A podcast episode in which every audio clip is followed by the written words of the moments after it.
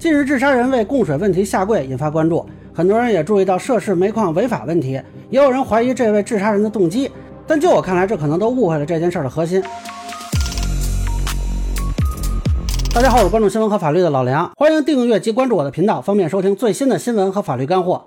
这个事儿是打前天吧，就有人来问我，我其实就一直没太弄明白是怎么回事。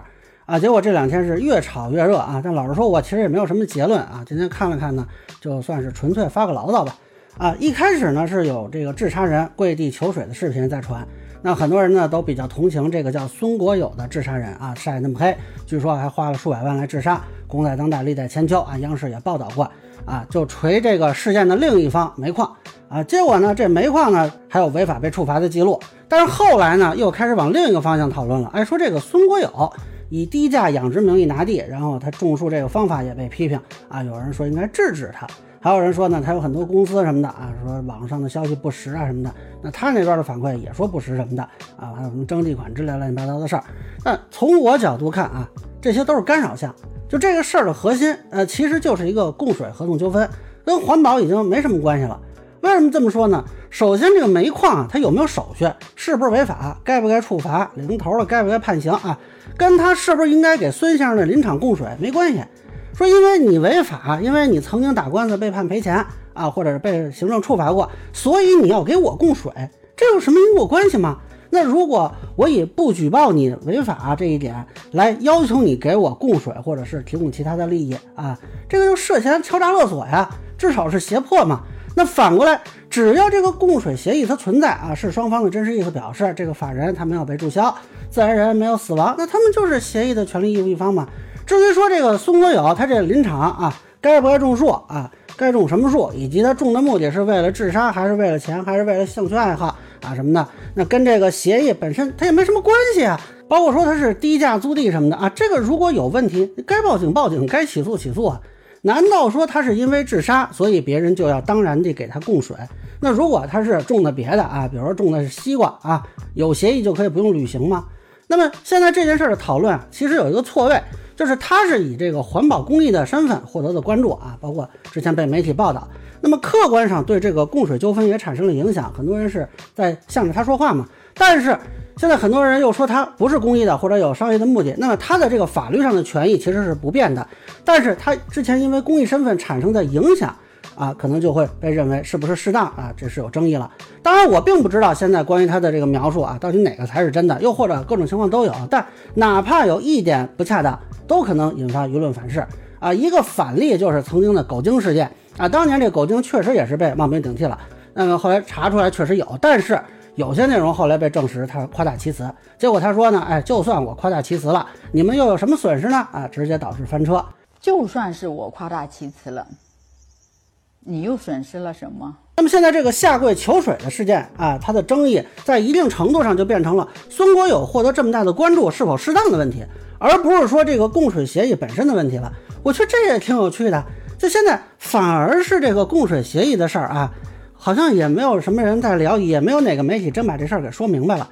就我看了半天这个报道，也可能我看的不细啊。我有两个疑问，一个就是这协议它本身是否有效？那么根据孙国友一方晒出的这个协议啊，是之前有一个征地可行性报告中，他做了一些叙述，然后双方进行了协商，就约定了当时还是煤矿筹建处的那个单位啊，就给这个孙先生的林场供水。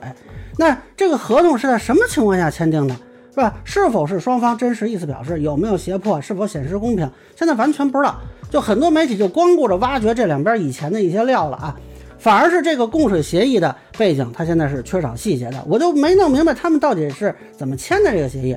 另外一个疑问呢，就是根据这个报道，煤矿这边本来是要供水的，是在三月二十七日那天突然啊就临时决定不供了。之前还指导说他们怎么接这个水呢？那。公开报道说，这个水务局回应啊说，这水啊没有经过处理，盐分大。这个到底怎么回事？到今天也没看见有哪个媒体真正说清楚了的。是不是觉得说这个啊盐分太大，万一给灌过去，怕把那树给弄死？还是有什么其他的想法？那你到供那个经过处理的水啊，到底是之前怎么想的，怎么商量的？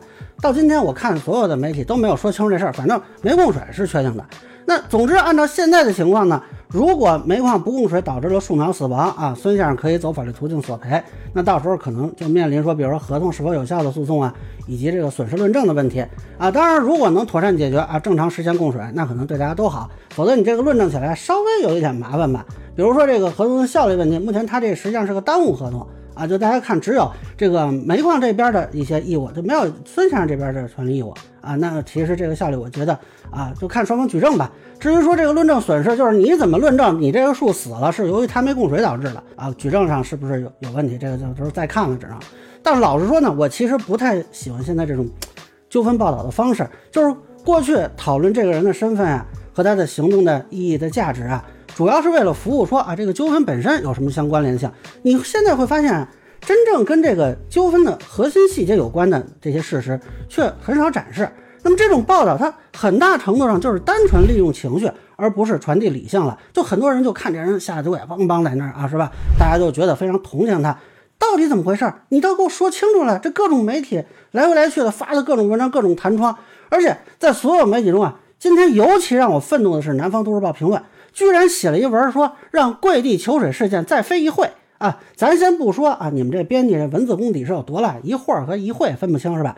我就问你们，这叫评论吗？你们自己看看，这不就是资料堆砌吗？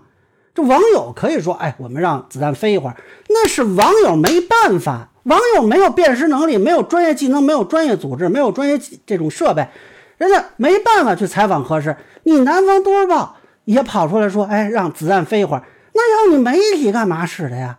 网友吃瓜啊，你们也跟着吃瓜啊！你们吃的还没网友快，那真的我觉得很奇怪，你们出这么个东西干嘛使？你这叫观点吗？非一会儿这种便宜话，网友灌水都谈不上有创意啊！我就问你们留着采编权是下崽使吗？那现在南都采编就这水平啊，真是无语至极啊！